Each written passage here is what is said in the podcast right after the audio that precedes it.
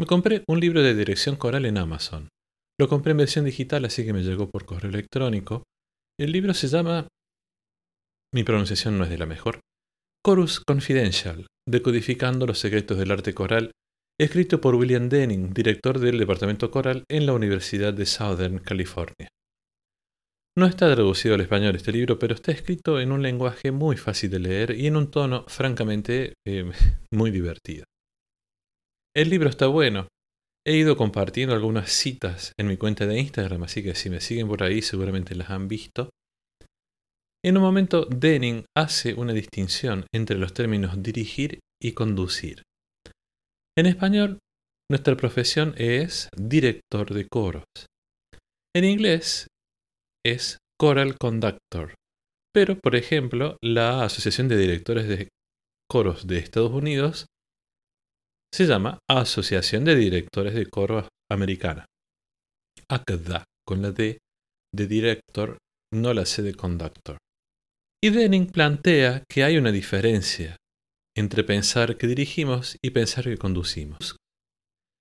Este juego entre las palabras dirigir y conducir me llevó a pensar en los estilos de liderazgo. Eh, no me pregunten por qué hice esa asociación, mi cabeza funciona así. Simplemente comencé a pensar en los diferentes tipos de liderazgo y es de lo que quiero hablar hoy.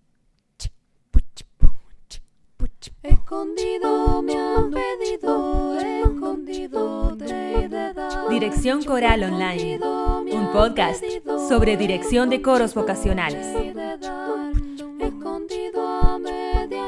Este es el programa número 31 del podcast y vamos a hablar de estilos de liderazgo y de cómo podemos aplicar estos diferentes estilos de liderazgo en las diferentes situaciones que nos plantea el trabajo con nuestro core. Antes de continuar tengo varias cosas para contarles, voy a intentar ser breve y rápido.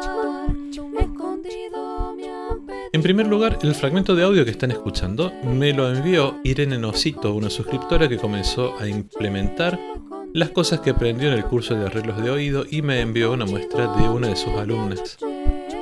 Aprovecho esto entonces y les recuerdo que en gusespada.com, además del curso de arreglos de oído, hay otros 23 cursos online de dirección coral. Este viernes ya tenemos el segundo encuentro de las reflexiones sobre la interpretación de música coral con el maestro Néstor Andrenacci, encuentro dedicado al compositor Carlos Guastavino y a su obra En los surcos del amor. Cada mes agregamos un curso y cuatro arreglos corales a la biblioteca que ya cuenta con más de 520 partituras. Para poder acceder a estos arreglos y a las más de 100 clases en video solo tienen que suscribirse en gusespada.com barra suscribirme. Y la tercera cosa que les tengo que contar hoy es que la ADICORA, la Asociación de Directores de Coro de la República Argentina, está organizando entre el 27 de septiembre y el 2 de octubre de este año las rondas corales, la dirección y el canto coral infantil y juvenil. Encuentros virtuales con directores y directoras de coros. Unas jornadas muy interesantes van a ser con invitados eh, importantes, muy capacitados y de gran trayectoria, que van a estar exponiendo y debatiendo sobre coros infantiles y juveniles, coros escolares, pedagogías vocales, repertorio, movimiento y coordinación motriz en la música coral, y una última jornada dedicada a la virtualidad. Para consultar sobre inscripciones y costos, pueden comunicarse a través de las redes sociales de Adicora Nacional. Dejo enlaces en las notas del programa. Y ahora sí, vamos al tema de hoy. Para armar este programa utilicé el material de la tercera clase del curso de comunicación y liderazgo de gusespada.com a cargo de Fran Fushimi. Les dejo el enlace en las notas del programa por si lo quieren mirar. Comprender qué es el liderazgo Entender el concepto de liderazgo y reconocer los diferentes estilos de liderazgo puede ser muy útil para poder utilizarlos en las diferentes situaciones que nos plantea la dirección coral. De esto último, de cómo podemos utilizar los diferentes estilos de liderazgo, voy a hablar específicamente cerca del final del programa, así que aguanten un cacho. Entonces veamos primero qué es el liderazgo. El liderazgo es un conjunto de habilidades a través de las cuales nos vinculamos con el medio con el fin de influirlo. Es una forma de relacionarnos con el medio. En nuestro caso, el medio será nuestro coro, ¿ok? Queda claro que estamos hablando de el liderazgo en relación a otros, no del liderazgo personal, que es otra cosa. El liderazgo personal tiene que ver con cómo tomamos decisiones, cómo nos paramos frente a la vida, cómo asumimos compromisos y está relacionado con el desarrollo personal. En el liderazgo en relación a otras personas, el foco está precisamente en cómo nos vinculamos con las otras personas. El liderazgo es algo que se pone de manifiesto, que se reconoce cada vez que interactuamos con otras personas. En el caso del coro, cada conversación, cada cosa que le pedimos a los coreutas, en cada decisión que tomamos que les afecta, se observa nuestro estilo de liderazgo, aunque no seamos conscientes de ello. Hablemos entonces de eh, los estilos de liderazgo. Probablemente ustedes imaginen que, por poner un ejemplo, un estilo de liderazgo democrático, digamos, sea un estilo bueno y un estilo de liderazgo autoritario sea malo. Pero la cosa no es tan simple. Vamos a ver ocho estilos de liderazgo y les voy a mostrar que cada estilo tiene su lado positivo y su lado no tan positivo. En primer lugar, entonces, tenemos el estilo autoritario. Acá les voy a pedir un esfuerzo. Les voy a pedir que dejemos de lado la cara cultural que la palabra autoritario puede generar en cada uno de nosotros porque el término autoritario puede generar diferentes y muy variados significados en diferentes personas. Entonces digamos que el estilo autoritario implica que se hace lo que el líder decide sin lugar a reclamos o a consultas. Hay actividades donde este tipo de liderazgo es un requisito imprescindible, digamos. Por ejemplo, en las artes marciales o en el sistema militar de cualquier país, y no tiene nada de malo. Hay actividades que requieren de este estilo para poder funcionar adecuadamente. Pero además, en nuestro trabajo como directores de coro, hay momentos en los que es inevitable utilizar este estilo de liderazgo. Por ejemplo, para fijar días y horarios de ensayo, para decidir qué nivel de dificultad van a tener las partituras que va a aprender el coro, cuánto repertorio va a aprender el coro este año, o en muchos casos para decidir los requisitos de ingreso al coro, etc. La efectividad de este estilo se ve particularmente en la velocidad de la toma de decisiones. O, dicho de otra forma, cuando necesitamos tomar decisiones de manera rápida, adoptar este estilo es lo más adecuado. Los que somos padres sabemos que este estilo se usa y es muy útil, por ejemplo, para marcarle límites a nuestros hijos. Este estilo es especialmente útil en conciertos y actuaciones mientras el coro está cantando. En el caso de surgir un imprevisto mientras el coro está cantando, la manera más efectiva de tomar una decisión es ejerciendo el liderazgo autoritario, es decir, tomando la decisión y haciéndola ejecutar. No me imagino utilizar en una situación de este tipo un estilo de liderazgo más de tipo consultivo, digamos, porque no habría tiempo ni manera de ponerlo en práctica, ¿se entiende? ¿Qué consecuencias negativas puede traer el uso constante de este estilo? Bueno, eh, para empezar, puede generar emociones negativas como enojo, frustración en las personas que cantan con nosotros. No tener participación o poder de decisión produce en las personas indiferencia hacia la actividad. Esta falta de involucramiento hace que las personas se sientan ajenas, desmotivadas, etcétera, etcétera. En segundo lugar, el segundo estilo de liderazgo que vamos a analizar es el estilo democrático participativo. Aquí el líder se encarga de gestionar el consenso.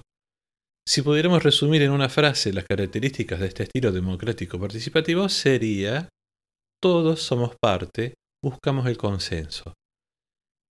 Este estilo es muy efectivo cuando disponemos de tiempo. Teniendo disponibilidad de tiempo, este estilo genera participación y mucho sentido de pertenencia por parte de los integrantes. El aspecto no tan favorable que tiene este estilo es que, como siempre se necesita consenso para poder avanzar en la toma de decisiones, corremos el riesgo de que en el camino se nos vuelva un estilo burocrático. Esto, este aspecto burocrático, lo vemos en sistemas o instituciones que, por ejemplo, son o se gestionan como cooperativas. Este estilo requiere básicamente conversar y decidir en conjunto. Muy bien, tercer estilo, estilo controlador. Se encarga el estilo controlador de hacer seguimiento de las actividades, objetivos, grados de avance y siempre está midiendo y cuantificando lo que se está haciendo. Lo utilizan mucho los contadores, auditores, los que se encargan de controlar que todo esté en regla, ese tipo de profesiones. También lo usamos los padres con nuestros hijos, con sus actividades escolares, por ejemplo. En actividades de gestión es muy útil porque una buena gestión de casi cualquier cosa requiere de un buen sistema de recolección y procesamiento de datos confiables. Particularmente en el coro, este liderazgo es útil para ver cómo vamos con respecto a algunos objetivos, por ejemplo relacionados con el aprendizaje del repertorio, la efectividad y el seguimiento del trabajo vocal, los progresos en la afinación, el empaste, etc. Tiene por contra el estilo controlador que por lo general a las personas no les gusta ser controladas.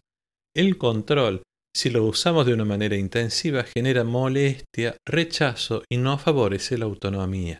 Número 4. El estilo controlador que vimos recién se relaciona con el siguiente que vamos a analizar, que es el estilo amenazador, porque es el estilo en el que muchos podemos caer cuando las cosas no nos salen. Hay muchas formas de amenazar y en distintas intensidades. Este estilo no tiene tanto que ver con la violencia explícita, digamos, sino que se relaciona más bien con esta frase. Si no haces lo que te digo, después va a haber consecuencias. Este estilo funciona ejerciendo presión sobre el otro. Es efectivo, puede servir para activar a las personas, puede servir para mostrar que hay algo importante en juego y utilizado de esa forma puede generar mayor compromiso. Pero por contra, genera un ambiente como de miedo, de miedo a la figura del líder. Y bueno, las sensaciones de peligro o el miedo a equivocarse no favorecen la iniciativa de las personas. Tenemos que tener eso en cuenta. Número 5. El siguiente estilo de liderazgo es el filiativo o relacional. En este tipo de estilo se le da mucha importancia a los vínculos personales. Es fundamental si deseamos lograr un vínculo fuerte entre los integrantes. Utilizamos este estilo relacional, por ejemplo, cuando estamos facilitando los espacios informales en el coro, espacios que favorecen las relaciones personales, o cuando le damos lugar a las actividades fuera de los ensayos, actividades de tipo social para el grupo de integrantes, o cuando establecemos comunicación con los integrantes nuevos, por ejemplo, para que comiencen a sentirse parte del grupo, o cuando damos espacio para hablar sobre inquietudes e intereses de los coreutas. Este estilo, como dije recién, tiene de muy positivo que favorece la generación de vínculos y genera sentido de pertenencia. Las desventajas que tiene es que suele generar un conflicto de roles, cuando se confunde el vínculo personal con el vínculo formal, cuando se desdibuja o no está claro el límite entre el amigo y el director, por ejemplo. Número 6. El estilo postergador. La frase que resume este estilo es lo hacemos después. Es un estilo muy común en muchos ámbitos. Es una forma de liderar. Tiene de efectivo, aunque no lo crean, que nos ayuda a evitar tomar decisiones apresuradas, y también nos permite evitar actuar por reacciones emocionales. Tomar decisiones guiadas por reacciones emocionales, reacciones del momento, emociones del momento, suele ser poco efectivo. Justamente por eso, en momentos sumamente emocionales, momentos que en el día a día del coro suelen ocurrir, el estilo postergador nos sirve para postergar justamente una conversación para otro momento, para lograr conversar desde otro espacio u otro estado emocional. Resumiendo, nos permite no accionar de manera compulsiva, dejando la toma de decisiones para otro momento. ¿Qué desventajas tiene el estilo postergador?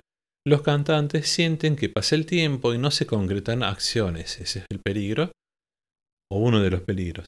Y en caso de volverse habitual, afecta el cumplimiento de los plazos y esto en una actividad artística como el coro, que requiere de la toma de compromisos y el cumplimiento de una agenda, por ejemplo, puede traer algunos inconvenientes. Bueno, ya vamos terminando, me quedan los dos últimos. Número 7, el estilo visionario. Hablamos de estilo visionario cuando el líder tiene una imagen vívida de lo que desea a futuro, una visión. Adoptar este estilo implica poder transmitir esa idea y sumar a quienes escuchan para que se unan a ese objetivo futuro. Compartir visiones es un desafío que demanda poder transmitir emociones y llegar a las personas. Por lo tanto, este estilo tiene una gran capacidad de motivar y aumenta el grado de compromiso con la actividad. ¿Qué desventaja tiene o qué riesgos tiene este estilo? Bueno, que es todo un desafío poder transformar las visiones en acciones concretas. Y por último tenemos el estilo víctima o mártir. Se puede liderar y en algunos casos es muy efectivo cuando el que lidera se postula como víctima o mártir. Cuando usamos este estilo planteamos que todo lo que sucede es por culpa de terceros, por culpa del otro, y nosotros hemos quedado atrapados en algo de lo que nos cuesta salir. De esta manera logramos que las personas hagan algo por nosotros. Miren todo lo que hago por ustedes, ese sería el mártir. Miren todos los sacrificios que hemos hecho, todo lo que hemos sufrido para poder lograr algo. El líder o víctima trabaja con la culpa. ¿Qué tiene de efectivo? Bueno, que si yo me hago el mártir, logro que otros hagan cosas por mí. Ejerzo presión a través de la culpa. En cierta forma también me quito responsabilidad por las cosas que pasan. ¿Qué desventajas tiene este estilo? Que genera cansancio, agotamiento y falta de confianza en las personas que cantan con nosotros. Y ahora viene lo más importante, ¿qué podemos hacer con estos estilos? Uno puede ejercer diferentes estilos de liderazgo según el contexto, las personas que participan o el objetivo que queremos lograr. Para poder hacer esto, para poder servirnos de diferentes estilos de liderazgo según el contexto, les dejo una pequeña guía con un par de actividades muy útiles. La primera actividad, reconocer esos estilos en uno mismo y reconocer en qué oportunidades los usamos. Es importante comprender que no hay un único estilo que pueda ser utilizado de manera efectiva en todas las situaciones y que seguramente algunos estilos nos resultarán más cómodos que otros. Por lo que está bueno enfocarse en que los estilos sirven como prendas de vestir, como si fueran prendas de vestir, y cada prenda se utiliza para una situación diferente. Entonces, revisar esta lista de 8 estilos de liderazgo e intentar reconocerlos en uno mismo y en qué oportunidades los usamos. Esa es la primera actividad. Y la segunda actividad que les propongo, probarnos utilizando los estilos con los que no nos sentimos tan cómodos esta me gusta, y observar qué resultados nos brindan. Podemos ir probando, agregando estos estilos en los que no nos sentimos tan cómodos de a poco y progresivamente. Es mejor así porque un cambio drástico en nuestro estilo de liderar puede desconcertar y generar confusión en las personas que cantan con nosotros, que están acostumbradas a vernos actuar de otras maneras, ¿ok? Pero ejercer otro estilo nos va a permitir lograr otros resultados. Tenemos que tener en cuenta eso. Eh, es muy importante además tener en cuenta que para encontrar qué estilo utilizar, debemos analizar qué objetivo queremos lograr. Por ejemplo, el estilo visionario está muy bueno utilizarlo a principios de año cuando tenemos todo un proyecto de trabajo que presentarle al coro. El estilo autoritario o democrático, cualquiera de los dos, sirven para diferentes instancias de organización de las actividades del coro, ensayos regulares versus ensayos extra, fechas de concierto, actuaciones, etc. El estilo relacional es muy útil, por ejemplo, para gestionar el tema de las asistencias, las inasistencias, la puntualidad, la impuntualidad, cuando a un cantante le llega el momento de desvincularse del coro, etc. Y bueno, me gustaría que si ponen en práctica estas actividades o revisan sus estilos de liderazgo, me cuenten su experiencia en gusespada.com barra contacto y yo las cuento por acá en próximos programas, ¿les parece? Y ya está, damas y caballeros, con esto terminamos. Muchas gracias por estar ahí, presentes del otro lado como siempre y sobre todo por suscribirse a los cursos y arreglos del blog, por darle seguir a este podcast, por compartirlo y por todos los comentarios que siempre me hacen llegar a gusespada.com contacto. Un abrazo y nos vemos la próxima.